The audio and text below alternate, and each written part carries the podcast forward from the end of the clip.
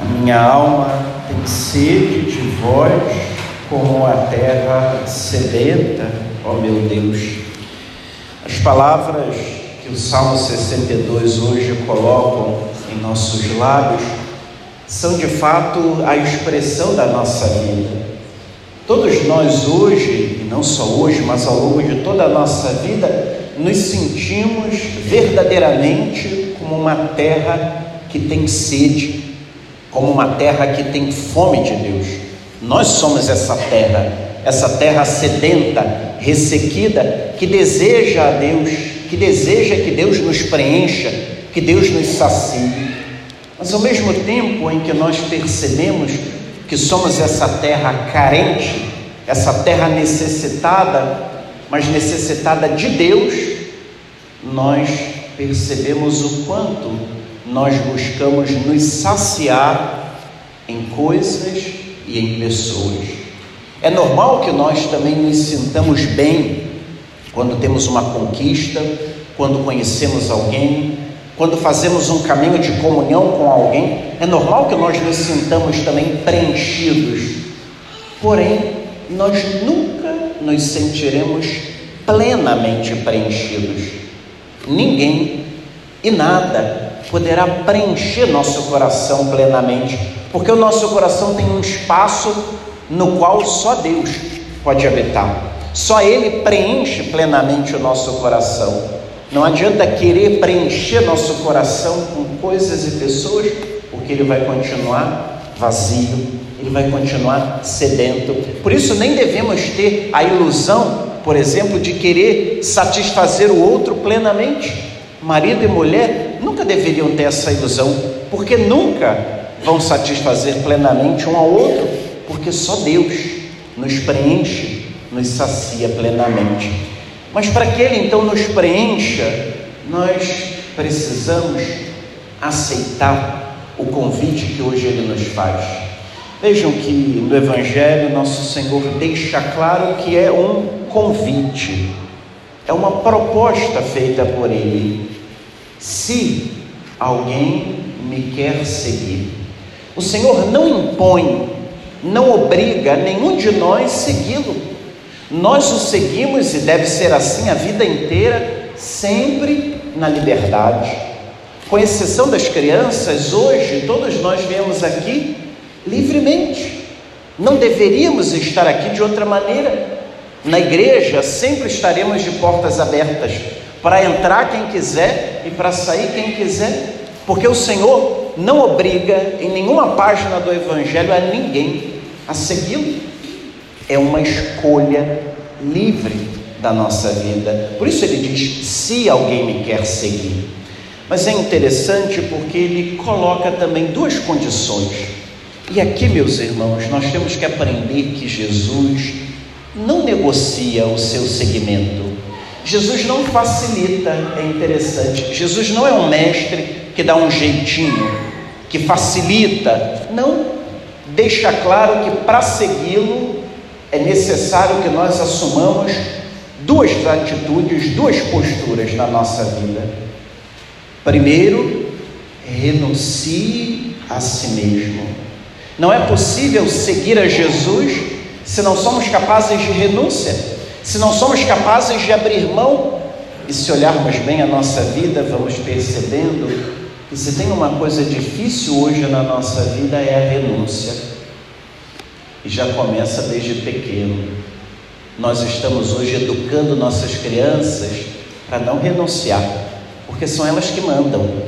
Hoje são elas que decidem. São elas, inclusive, que decidem a hora que liga a televisão, o canal que vão assistir. Na verdade, parece que nas nossas casas os papéis foram trocados. Elas mandam e os pais obedecem. Como que essa criança aprenderá, como adulto, a renunciar? Como ela aprenderá que na sua vida será sempre necessário renunciar? É preciso que hoje nós percebamos a radicalidade dessa palavra que o Senhor nos propõe para segui-lo. Se não estamos capazes de renúncias, não é possível segui-lo, não é possível abraçar o convite que ele nos faz, porque tudo tem que ser do nosso jeito, tudo tem que ser como nós queremos, na hora que nós queremos. Não. Isso é típico de criança mimada, que ainda chora, esperneia, e o pai ainda diz assim: Padre, se a gente não fizer o que ela quer, ela não para. Claro que ela vai parar, ela não vai chorar a vida toda. Nós estamos criando homens e mulheres imaturos e alimentando a imaturidade deles desde pequenos. Por isso que crescemos e nos tornamos adultos carentes, mimados, que não são capazes de renunciar, porque desde pequenos nós só fizemos o que eles queriam, não aprenderam a renúncia. Mas Jesus ainda vai além. Poderia parar aí e nós falaríamos para ele: tá bom, já está de bom tamanho. Não. Renuncie a si mesmo e tome a sua cruz. Não é possível seguir um mestre que passa pela cruz, que é crucificado, quando nós também não queremos a cruz, quando nós estamos aqui pedindo que Jesus tire a nossa cruz.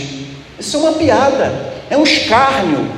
Estamos diante do mestre crucificado e não queremos a cruz? Queremos nos libertar da cruz? Não. A cruz faz parte da nossa vida e são inúmeras. Hoje tem uma, amanhã tem outra, talvez hoje tem cinco, amanhã vai ter dez, a vida inteira. Todos nós somos marcados pela cruz. Não adianta fazer da cruz um amuleto que eu penduro no pescoço, que eu penduro no retrovisor do carro, que eu coloco na porta da casa, quando eu mesmo não quero carregar a cruz, quando eu mesmo não assumo as cruzes que aparecem todos os dias na nossa vida. Não que a busquemos como se fôssemos masoquistas, querendo o sofrimento, querendo a dor, não. Mas também não podemos entrar na lógica de uma teologia da prosperidade, de uma vida sem dor, sem sofrimento, sem cruz, só no céu, meus irmãos. Aqui não. Aqui não tem jeito. Aqui nós vamos passar por cruzes, por dores, por dificuldades, porque fazem parte da nossa vida. E o Evangelho nos mostra com toda clareza que Pedro, o mesmo que semana passada professava sua fé e era elogiado e enaltecido por Jesus, hoje é repreendido. Por quê? Porque não pensava como Deus. Vai para longe de mim, Satanás, porque tu não pensas como Deus, mas como os homens. O mau exemplo de Pedro hoje nos ajuda a entender que nós também Podemos estar com Jesus, caminhar com Jesus, mas não pensar como Ele, não agir como Ele, não falar como Ele. Não basta, meus irmãos, nos identificarmos como cristãos, como católicos, porque estamos aqui todo domingo, quando a nossa vida depõe contra nós, quando a nossa vida é um testemunho contra a nossa fé. Por isso que na segunda leitura, Paulo, com toda clareza, dizia não vos conformeis com o mundo, mas transformai-vos, renovando vossa maneira de pensar e de julgar, para que possais distinguir o que é da vontade de Deus, isto é, o que é bom, o que lhe agrada.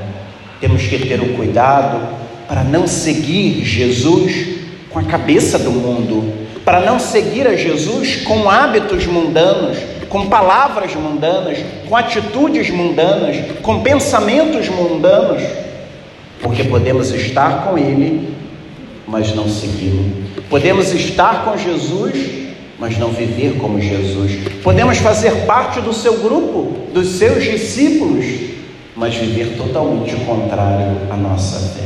Esse é o perigo que ronda a todos nós, como acabamos de escutar no Santo Evangelho que acolhamos hoje belo e significativo exemplo do profeta Jeremias, que na primeira leitura faz a sua confissão e se declara seduzido, apaixonado por Deus, declarando claramente que apesar de todas as oposições, de todas as perseguições, de todos os desafios, ele não poderia fazer outra coisa senão permanecer fiel ao Deus que o seduziu que o trouxe para junto dele e que o fez seu profeta.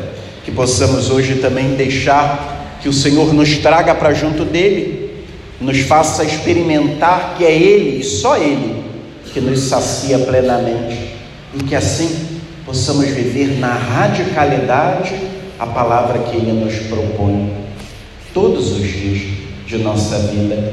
Que ao iniciarmos essa caminhada do mês de setembro, nos empenhemos, todos nós, para fazer com que a palavra de Deus esteja de fato em nossas mãos, em nossos lábios, em nossos corações, em nossas mentes, para que a nossa vida seja sempre iluminada por essa palavra e por nenhuma outra.